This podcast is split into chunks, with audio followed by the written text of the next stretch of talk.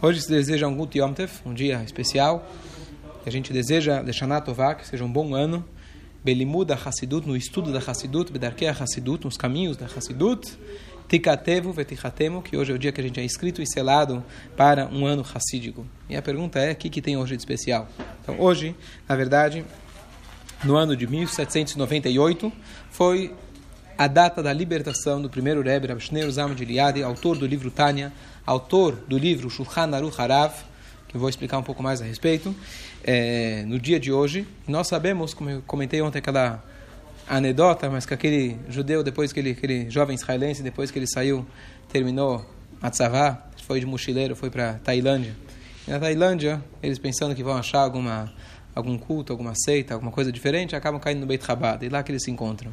E aí, um belo dia, era essa época do ano, o pai dele liga aí, como estão as coisas aí, manda um WhatsApp, ele falou, olha, eu estou aqui na sinagoga. Ele falou, fazendo o quê? Estamos comemorando a saída do Rebbe, segundo o Rebbe de Chabad, no dia 9 de Kislev, é, dia 10 de Kislev, que ele saiu da prisão. Tá bom, passa uma semana e liga para ele, era dia 19 de Kislev. O que, que você está fazendo? Estou na sinagoga. O que, que você está fazendo? Estou fazendo fabrenha. Por quê? Porque o outro Rebbe, o primeiro Rebbe, saiu da prisão. Eu, aí o pai vira e fala para ele: Eu quero saber uma coisa. Em qual seita você se ligou? Todo dia tem gente saindo da prisão. Tá certo? Então, é óbvio que na Rússia se falava, na Rússia comunista, de que você tem duas opções, três opções. Ou que você vai para a prisão, ou que você está na prisão, ou que você saiu da prisão. Só tinha essas opções. Não tinha muita.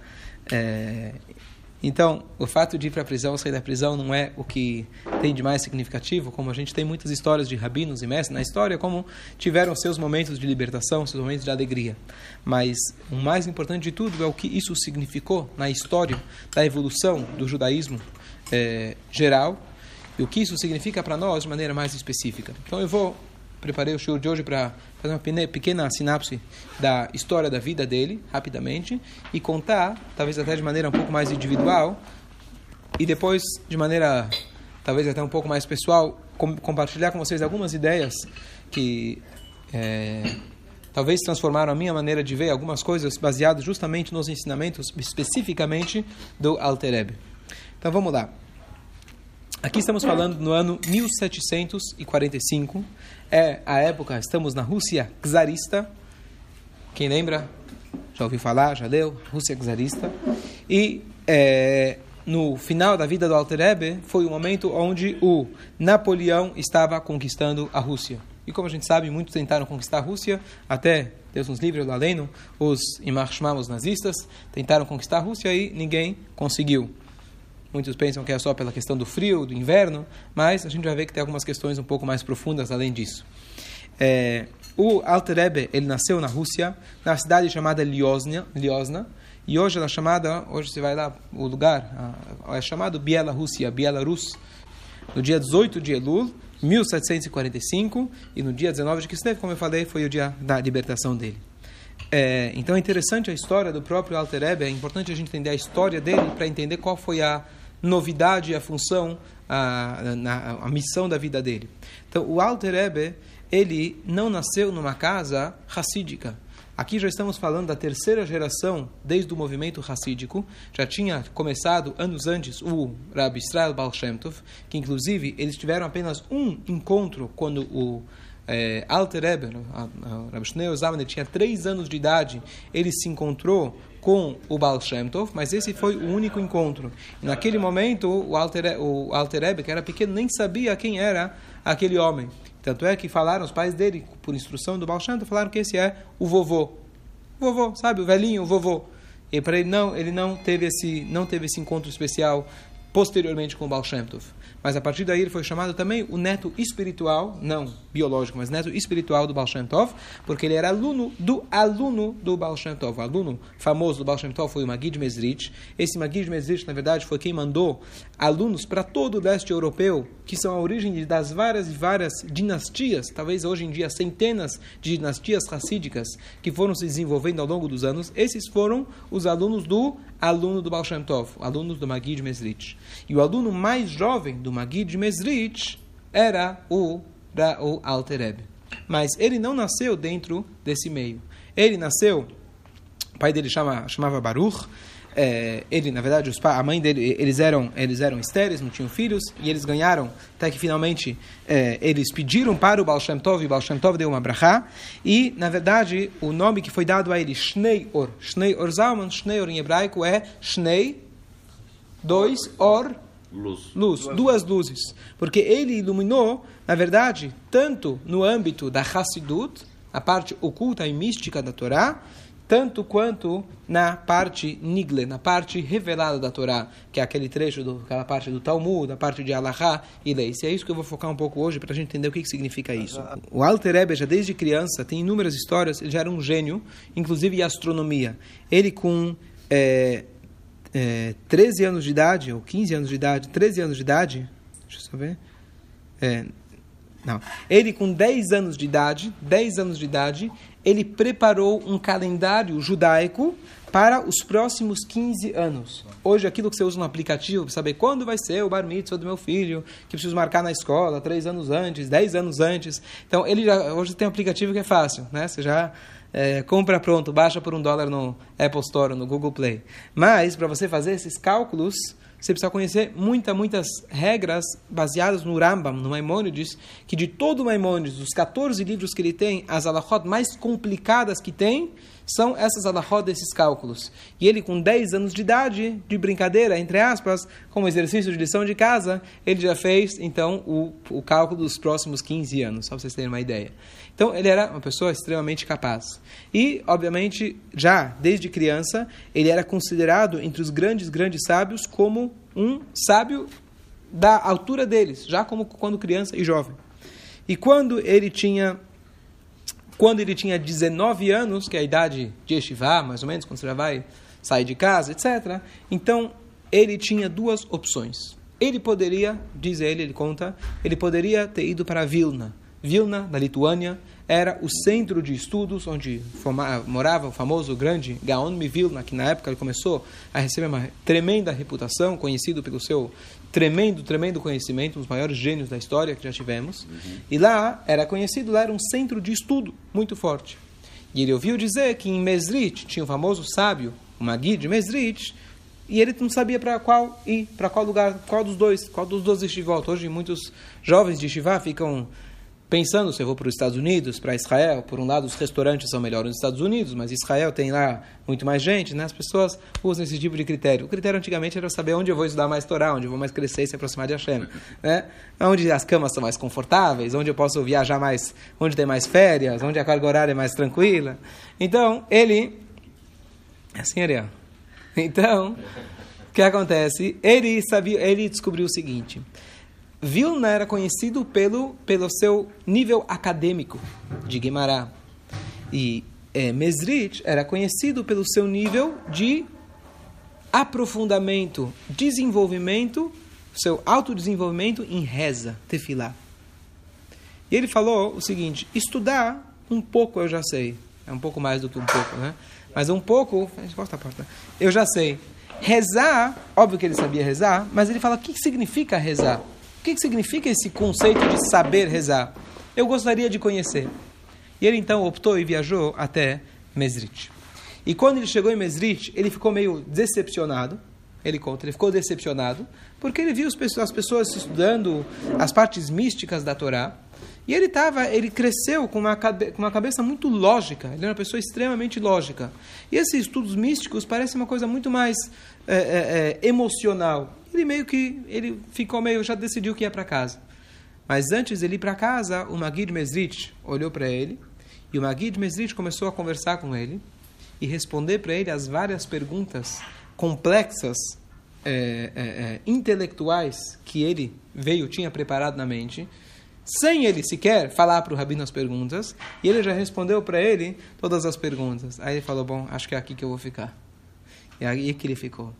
E posteriormente, o que é o mais incrível e interessante dessa história do Alter Ebe, que a gente não encontra um precedente na história, é o seguinte, que o professor dele, Magid Mesrit, pediu para ele escrever um livro chamado Shulchan Aruch. O que, que significa escrever o Shulchan Aruch?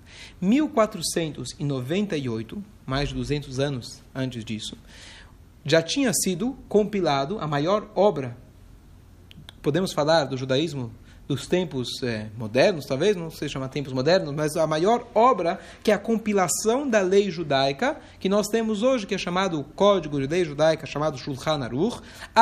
O autor é o Rabbi Yosef Karo de Tzvat, que ele é o autor do Sefaradim, juntamente com o Remar Moshe Isselich da Cracóvia, que ambos se juntaram, escreveram um único livro, um compêndio de todas as leis judaicas, de todas as leis judaicas, que até hoje é isso que significa judaísmo. Se eu quero saber o que fazer, o que não fazer, eu consulto o código de lei judaico chamado Shulchan Aruch. E eles na época E agora- como referência que base O Shulchan Aruch, para escrever? para escrever o Shulchan Aruch, precisa de um shur inteiro, pelo menos um shur, para explicar como foi escrito o Shulchan Aruch. Mas, basicamente, a Torá teve evolução, no sentido de cada vez mais comentários, mais explicações.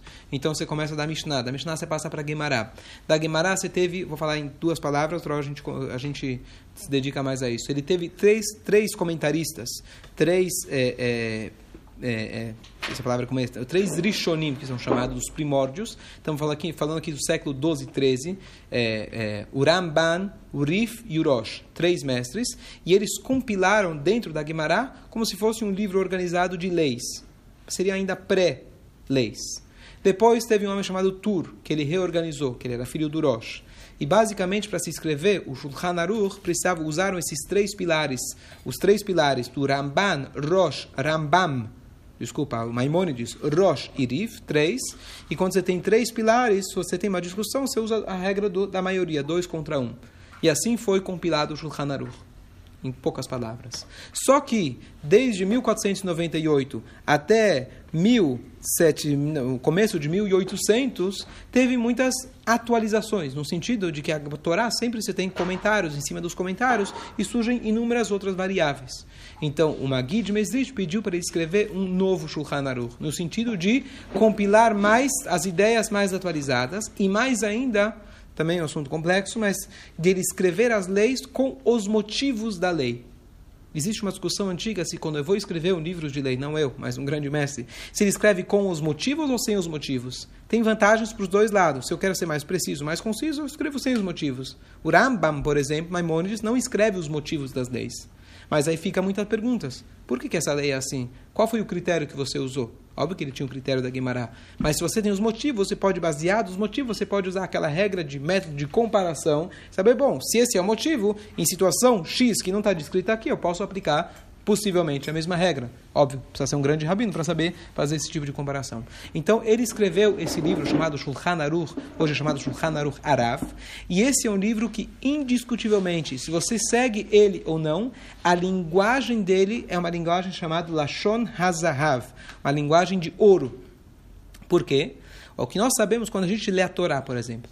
Cada letra é precisamente é uma letra é divina. Cada letra pode ser interpretada e etc. Quanto mais para frente a Torá evoluiu entre Mishnah e Gemara, menos você pode olhar nas letrinhas. Ou seja, a Gemara, por exemplo, é uma linguagem falada, foi escrita no aramaico. Então é mais difícil de eu falar, olha, deixa eu pegar o valor numérico da palavra da Gemara. A palavra da Gemara é precisa, é exata, mas não com essa precisão de olhar nas letras e, por exemplo, usar o valor numérico, por exemplo. E quanto mais moderna, quanto mais contemporânea, mais atual a linguagem, mais uma língua falada e menos uma língua onde cada letra é contada. O Alter Rebbe, quando escreveu Shulchan Aruch, cada letra era contada. Cada palavra foi muito bem expressada. Além disso, ele era um mestre de dikduk, ele era um mestre de é, é, gramática hebraica. Tanto é que foi ele que compilou esse livro, usado até hoje, chamado Sidur Teilat Hashem, que ele compilou de mais de 30 livros diferentes, que na época, na, na, na, Europa inteira, você tinha vários tipos de Sidurim, e ele compilou, entre aspas, fazer o melhor, peneirou entre todos, para conseguir criar um Sidur que fosse é, mais aceito e mais, e mais popular e mais preciso de todos. Uma história à, parte. Mas o que eu quero dizer com tudo isso, o que, que ele escreveu sobre o Shulchan Aruch? Qual que é a novidade dele escrever o Shulchan Aruch? Você teve vários mestres que escreveram livros de leis. A novidade é a seguinte, e essa é a novidade do dia de hoje. Shneior, que é o nome dele, simboliza o seguinte. Até o momento do Alter Rebbe, o judaísmo se dividia em dois. Vamos voltar um pouquinho. Antes do Baal Shem Tov, você tinha as pessoas simples, que eram deixadas de lado, e você tinha as pessoas intelectuais. O Baal Shem Tov ele conseguiu resgatar aquela luz, aquela força, aquela energia, emuná, a fé das pessoas simples, que elas liam Teilim, estudavam um pouco, cantavam bastante, e com isso ele conseguiu reviver o judaísmo. Porém, ainda continuaram dois polos. Hoje se fala muito da polarização né, das eleições, não é isso?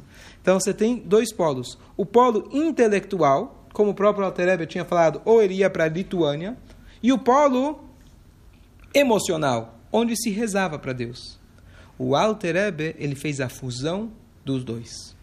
E o melhor exemplo para isso é que ele, ele mesmo era um gênio da parte revelada da Torá e ele era um gênio da parte oculta, oculta da Torá. E ele conseguiu unir os dois. E ele recebeu a missão número um de escrever esse código de leis, uma parte revelada. Ele recebeu a missão e ele escreveu o livro Tânia, a parte oculta da Torá. E a missão que ele teve, como vários alunos do Magid Mesrit, que eles se separaram, cada um foi para outra cidade para desenvolver, disseminar os ensinamentos da Hassidut. Qual cidade que ele recebeu?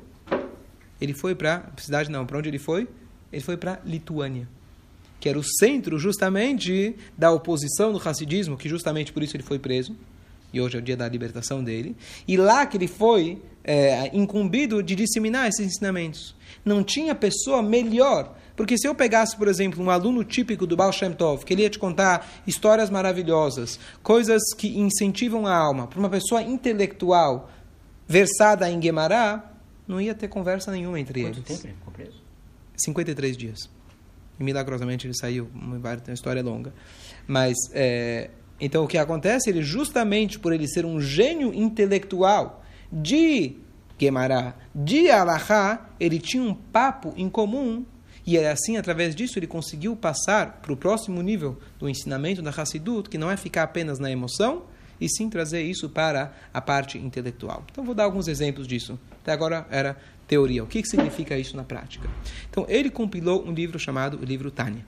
Esse, digamos, podemos, podemos dizer que é a obra, a obra máxima dele. Quem somos nós para julgar? Mas esse é o livro Tânia. Escrito, tem 53 capítulos na primeira parte, com, são comparados aos 53 dias que ele passou na prisão. Esse livro a proposta dele é te explicar de maneira intelectual como você desenvolver as suas emoções. Até então, as emoções, como alguém me falou, foi semana passada, ele estava em Israel, ele foi em Meacharim, o tour de Meacharim, sexta-feira à noite. Então você vai no Kota, depois você volta e vai num Tish, certo? O que é um Tish? Então ele falou, olha, qual foi a experiência? Então ele tinha lá, parecia um estádio de futebol, tinha talvez, não sei se era 5 mil pessoas, e um rabino lá no meio, um mestre lá no meio, e todo mundo cantando por duas horas. É isso que era, cantando. Então você imagina você entrar nesse ambiente, com certeza né, te deixa. Então isso envolve qualquer pessoa. Mas isso não te envolveu intelectualmente, só se te envolveu emocionalmente. A ideia é a fusão dos dois. E a fusão é através do estudo lógico, filosófico, você chegar e desenvolver os seus, as suas emoções. Não ir direto às emoções. E por isso, a Hassidut do Alter Rebbe se chama Chabad. Chabad significa Chokhmah Binaidad, que são os aspectos intelectuais, que através deles você gera as emoções. Tem muito o que falar a respeito, mas eu quero aproveitar, mudar um pouquinho é, e um pouco mais direto a alguns exemplos disso, que são é, alguns pensamentos do Tânia que eu acho que são mudança de paradigma, como eu comentei ontem, que uma verdadeira mudança de paradigma é quando você olha para trás, você já não consegue se imaginar como era sem. Então, por exemplo, alguém que era pobre e virou rico, certo? De repente ele começa a olhar para trás, como que eu consegui sobreviver naquela situação? Essa é a verdadeira mudança de paradigma. Você não consegue imaginar como era antes. Quando você tem uma pergunta, depois tem uma resposta, depois da resposta você fala, poxa, mas qual que era a minha pergunta? Nem tem uma pergunta, tá tão óbvio. Então essa, é, essa é, é a prova clara que a coisa realmente mudou. Você teve a resposta verdadeira. Uhum. Então, algumas mudanças de paradigma que o Alter Ebe trouxe para a gente. Então, o Alter Ebe, só um exemplo pequeno. O Alter Ebe, quando estava na prisão, ele foi visita, teve uma visita ilustre, várias visitas ilustres, pessoas sabiam quem era ele. Então, ele teve uma visita de cartógrafos da Rússia. Cartógrafos são quem que desenham os mapas. E os cartógrafos vieram até ele, que eles tinham acabado de desenhar os mapas da Rússia. Sabe que a Rússia cada dia mudava de tamanho, União Soviética mudava de tamanho, mais uma cidade, menos uma cidade. E eles tinham os mapas mais atualizados. E mostraram para o Alterebe, e o Alterebe na hora olhou e falou, tem dois erros, aqui e aqui. E eles começaram a rir da cara do Alter A gente está estudando isso aqui há tantos anos, que formação que você tem? Nós viajamos pela Rússia toda para conseguir desenhar, mas só para conferir, quando chegaram em casa, eles foram ver e viram que o Alter tinha razão. Eles ficaram loucos, não conseguiam acreditar, e foram pedir desculpa. E falaram, Alter como é que o senhor sabe? E ele falou, olha, quando Hashem criou o mundo, ele criou a Torá. Através da Torá ele criou o mundo. Então no Beit de Bereshit, lá tem um mapa do universo. Então eu olhei o mapa de vocês, eu olhei o Beit de Bereshit e eu vi que não estava batendo. Essa é a história. Bom, eu olho o Beit do Bereshit e não consigo enxergar nada disso, tá certo? Qual que é a mensagem da história?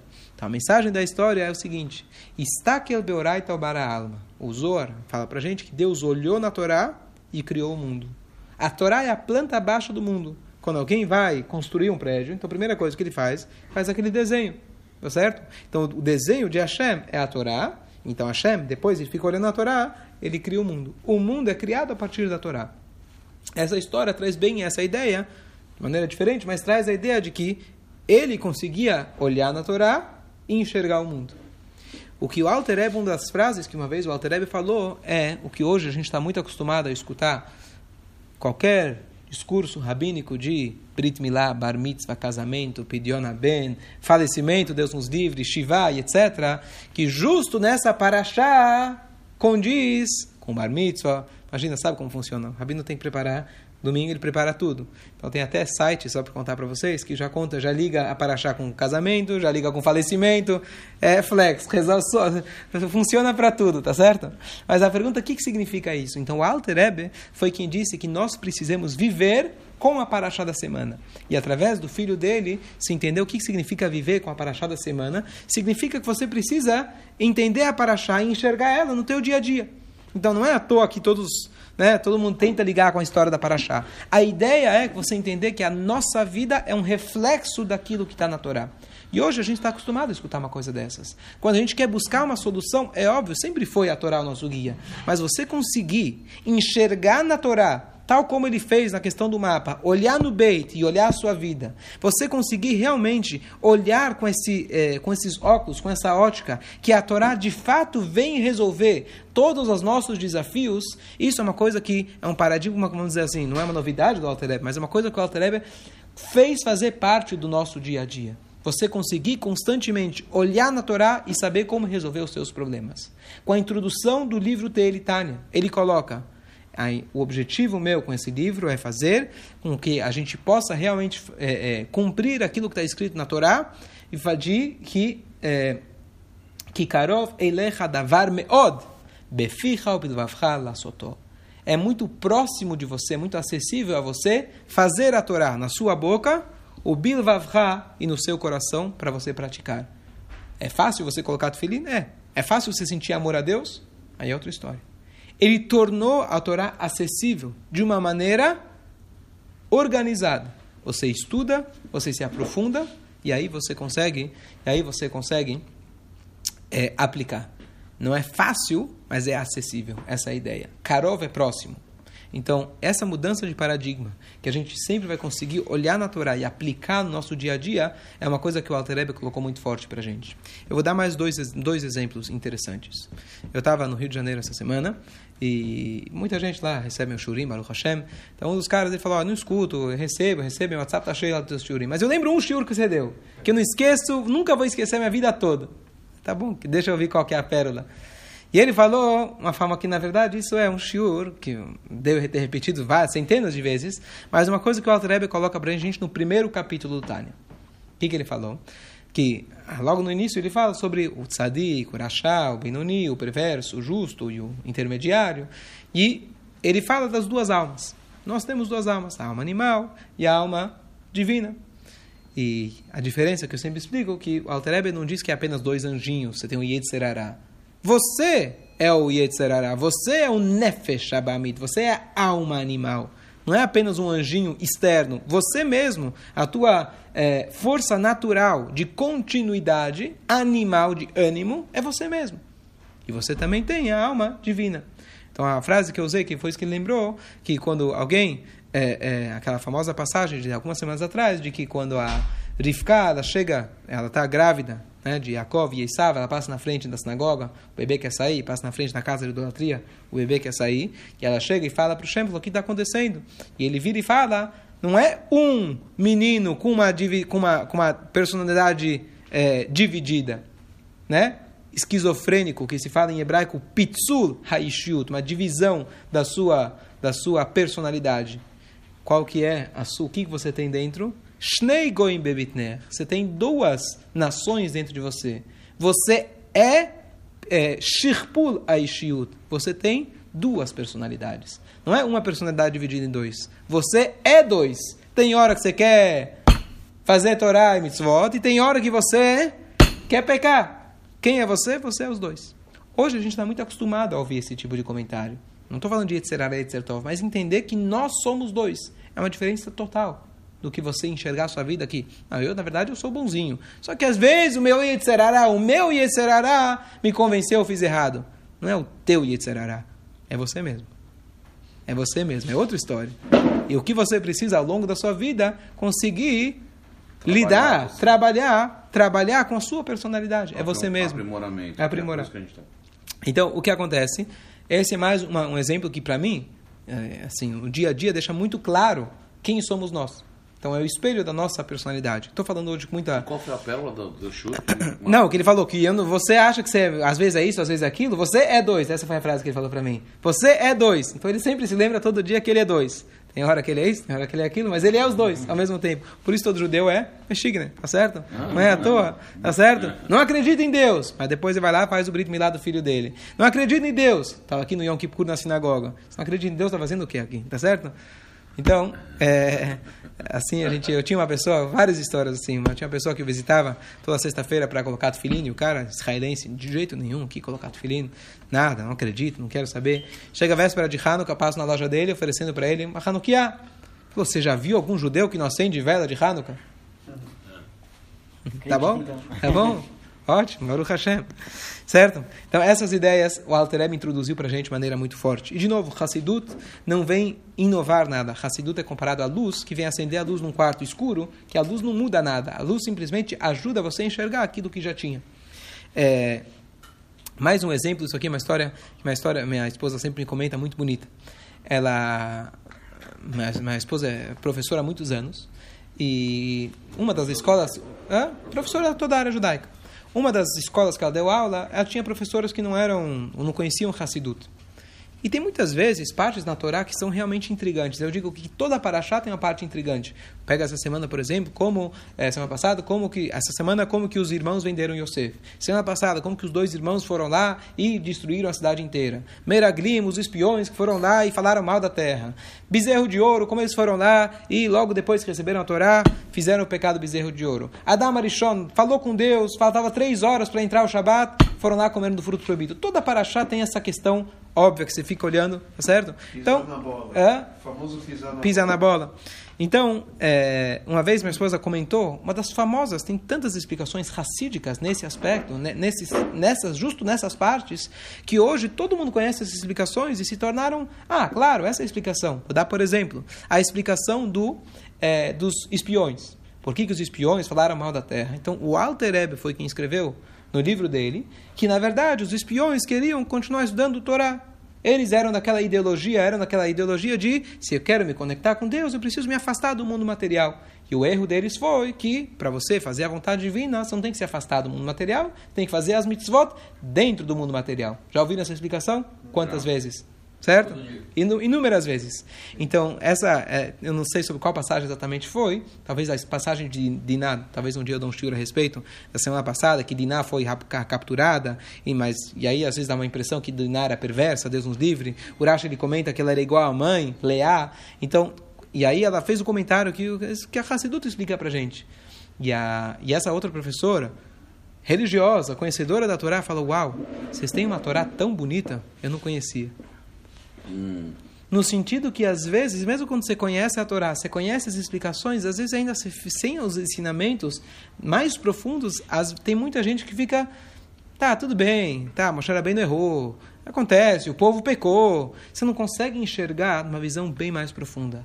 A Hassidu trouxe para a gente em, de inúmeras formas, não digo aqui só o Alterebe, inúmeros mestres hassídicos, mas o Alterebe é um grande nessa área que ele mudou a maneira da gente de novo, acendeu a luz, Hazu Shalom, a Torá sempre foi perfeita, mas ele ajudou a gente a enxergar a Torá de maneira muito mais profunda. Então, o típico exemplo é esse o exemplo dos espiões. Quem trouxe essa novidade, entre aspas, foi o Alter E mais uma coisa importante, voltando agora à ideia do Tânia, o Tânia coloca para a gente, uh, o principal é que a gente consegue gerar as emoções através da nossa, é, do, nossa, do nosso intelecto. É, então, só para dar um exemplo, de como isso é possível, mas eu vou dar um exemplo dos heróis da nossa história. O Walter Ebe, ele lutou contra o Napoleão.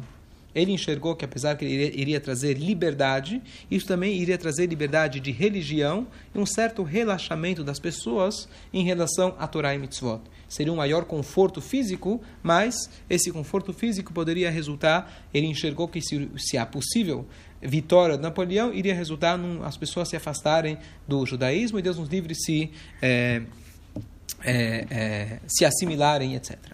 Então ele lutou contra Napoleão. Uma das táticas que ele usou foi táticas não só espirituais, mas táticas é, é, é, estratégicas. Ele mandou um dos seus alunos, chamado Moshe Maislish, esse Moshe Maislish sabia falar muitas línguas muito bem, e ele se infiltrou dentro do exército do Napoleão. E ele passava as informações para o Alterebro, para os Hassidim, e toda vez que os alemães, que os alemães não, que, os, que Napoleão ia atacar a Rússia, eles já estavam preparados e saíram daquele lugar, se protegiam, etc. E até que se percebeu que, obviamente, tem um espião entre nós. Então a história conta que o próprio Napoleão, próprio Napoleão, ele suspeitou desse Hassid, judeu, e aí ele falou, ele chegou é, de repente, lá no quartel-general, ele falou: temos um espião entre nós. E ele chegou para esse Hassidra Moshe Maislish, ele falou: você é um espião! Na época não tinha aquele teste da mentira, como chama aquela maquininha? Detector de mentira. Não, tem um, tem um nome para isso. E aí ele fala: você. Na verdade. Não, tem um nome. É detector de mentira. Tem outro nome. E aí ele foi lá, na hora que ele falou: você é um espião, ele colocou a mão no coração do Hassid. Para ver se, tava, se aumentou a palpitação, batimento. batimento cardíaco. E não aumentou. Ele falou, desculpa, pode continuar. E aí perguntaram, mas você mais, mais como você conseguiu? E ele falou muito simples. Minha vida inteira eu tenho treinado com o Alter Ebe a ideia de que o, o intelecto ele controla as emoções. E aí ele não foi detectado, ele não foi descoberto. Então, esse é, esse é o ápice. Um judeu conseguir um Yudi conseguir de que o intelecto, dele dominar suas emoções, você não sente medo, imagina, você não sente medo de algo que não for Hashem. Você conseguir criar uma emoção de reverência para Deus, uma emoção de amor para Deus. É o que a gente tenta. Quando as pessoas perguntam, você é Hassid? A resposta ideal seria, eu tento ser um Hassid. Esse é o Hassid. Esse homem que conseguiu fazer isso é o Hassid. Nós somos é, alunos, somos, é, estamos treinando para isso. Essa é a ideia. E tudo isso através do ensinamento da Hassidut. Então é importante no dia de hoje, só para concluir, tem muita coisa eu tentei fazer hoje, falar só alguns pontos, não consigo elaborar, talvez em cada um, em, em, em, em todos eles, mas a ideia, na verdade, que a gente tanto comemora nesse dia é o fato dessa mudança de paradigma. O dia de hoje é chamado Yom HaGeulah, o dia da libertação, e essa libertação significa que um judeu ele pode ser livre. Livre no sentido não só que ele saiu da prisão, mas livre significa que nós podemos ter a liberdade de fazer as nossas decisões e a gente decidir como nós vamos levar a nossa vida. Um judeu nunca está preso, um judeu nunca se encontra numa situação, ele cria a situação, ele pode reagir àquela situação.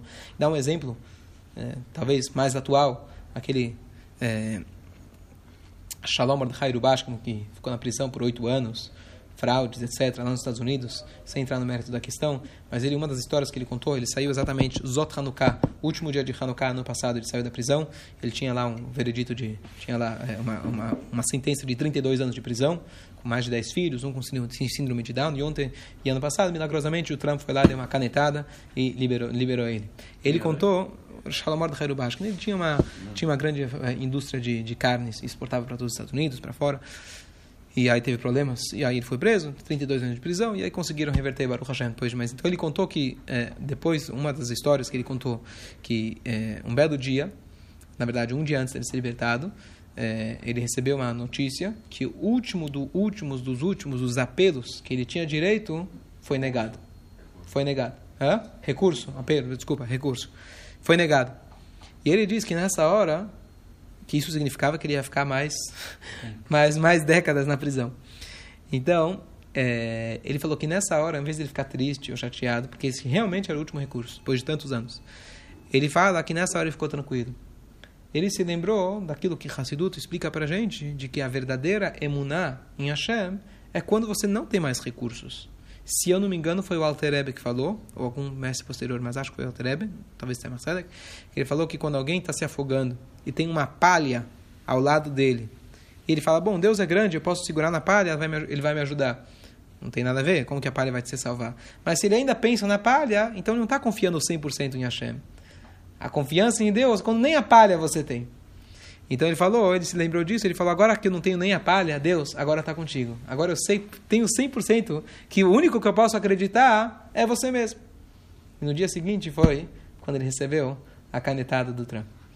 Então, essa habilidade de você conseguir, estou falando aqui de alguém de hoje em dia, uma pessoa normal, pessoa que uhum. teve problemas lá, sem entrar no mérito da questão, mas ele é uma pessoa normal. Mas uma pessoa que ele treina, uma pessoa que estuda Hassidut, pessoa normal de novo, estou falando, não estou falando de um tzadik. Pessoas como nós podemos evoluir na nossa vida, que a nossa mente vai controlar nossas emoções.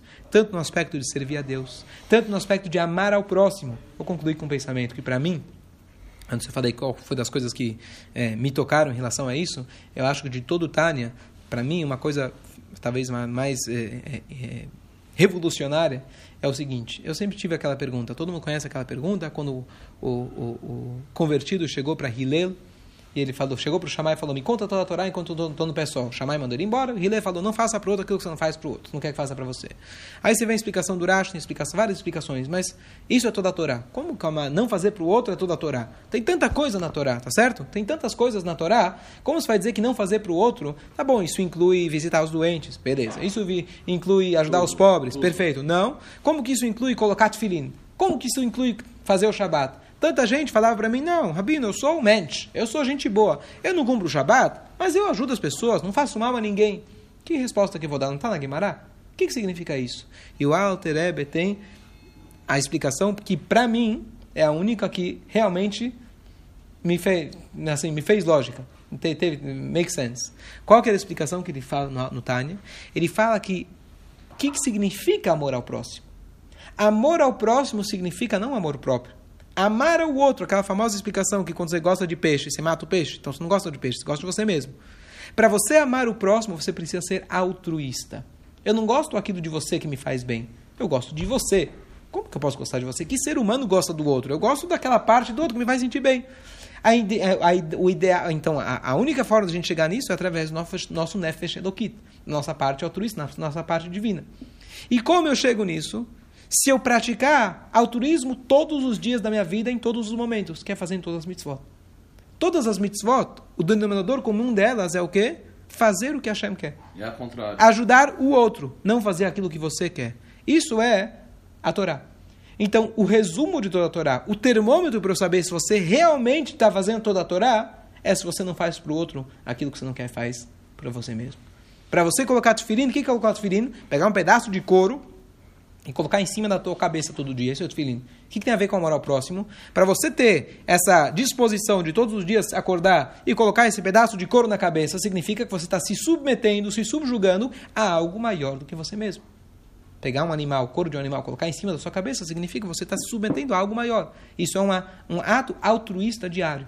Se você consegue praticar isso todos os dias, você vai ter o amor ao próximo. Então, amor ao próximo significa, ele é o termômetro para você saber realmente se você cumpriu toda a Torá e todas as mitzvot. Então, esse é mais um exemplo. Então, que a gente possa aproveitar o dia de hoje. Hoje é um dia de libertação, um dia de alegria para todos. E a gente aproveitar o dia de hoje, se Deus quiser.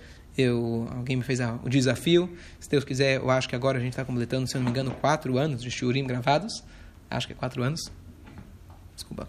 E então, alguém quer pediu para estudar o Tânia dentro todos os dias. Eu, acho que Pratit não, é, o Tânia dentro não, acho que não, vou, não vamos conseguir manter né, de maneira fixa, mas Bli Neder, vamos tentar. Encontrei um livro escrito para o Rabino Yosef Zukin, do Rio de Janeiro, que chama Tânia Resumido. Quem quiser comprar, tem na Sefer é, Tânia resumido, a gente vai ler o resumo diário do Tânia e, se der tempo, talvez a gente dê o Tânia dentro também. Mas através disso, você já pode sozinho depois ler nessa tradução que tem nesse livro Shinantam em português, quem quiser ler, etc. Mas para pelo menos a gente poder ter uma noção do Tânia diário, depois cada um poder fazer a lição de casa sozinho. Então vamos fazer isso todos os dias. E se Deus quiser que a gente possa se encontrar com o Mashiach ainda hoje, Merav Amém. Amém. Amém.